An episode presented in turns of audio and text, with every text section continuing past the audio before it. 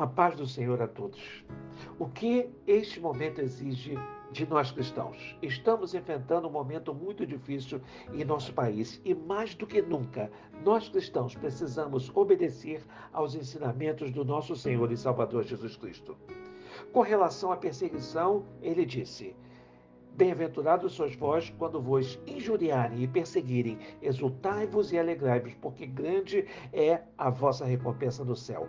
Jesus não mandou nenhum cristão brigar, murmurar ou ficar reclamando de perseguição. Sua ordem foi: caso sejam perseguidos, alegrem-se e glorifiquem a Deus. Com relação à nossa identidade, a igreja somos nós, os seguidores de Jesus. Talvez seja necessário fechar templos por razões sanitárias, mas ninguém pode fechar a igreja de Cristo, porque nosso mestre ensinou que o reino de Deus está dentro de cada um de vós. Com relação à liberdade, Jesus disse: as portas do inferno não prevalecerão contra ela, a igreja.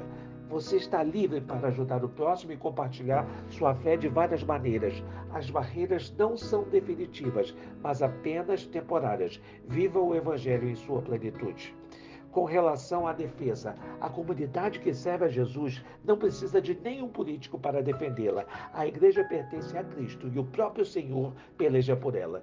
Deixe a defesa com Jesus e siga o seu caminho de serviço ao próximo. Com relação ao culto, acredito que um culto agradável a Deus neste momento incluiria ajudar aos mais necessitados em suas dificuldades. Não há nenhuma lei que nos impeça de fazê-lo.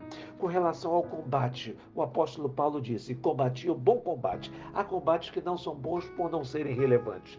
Não fique brigando com o seu irmão por este ou aquele ponto de vista, ideologia ou político. É um combate infrutífero. Concentre suas energias em compartilhar o amor de Cristo através de palavras e ações. Ao fazermos isso, enfrentaremos esses momentos difíceis em nosso país com mais sabedoria que vem do alto e mais frutos para o reino de Deus. Seu cooperador, Pastor Peter Esteves, um abraço a todos.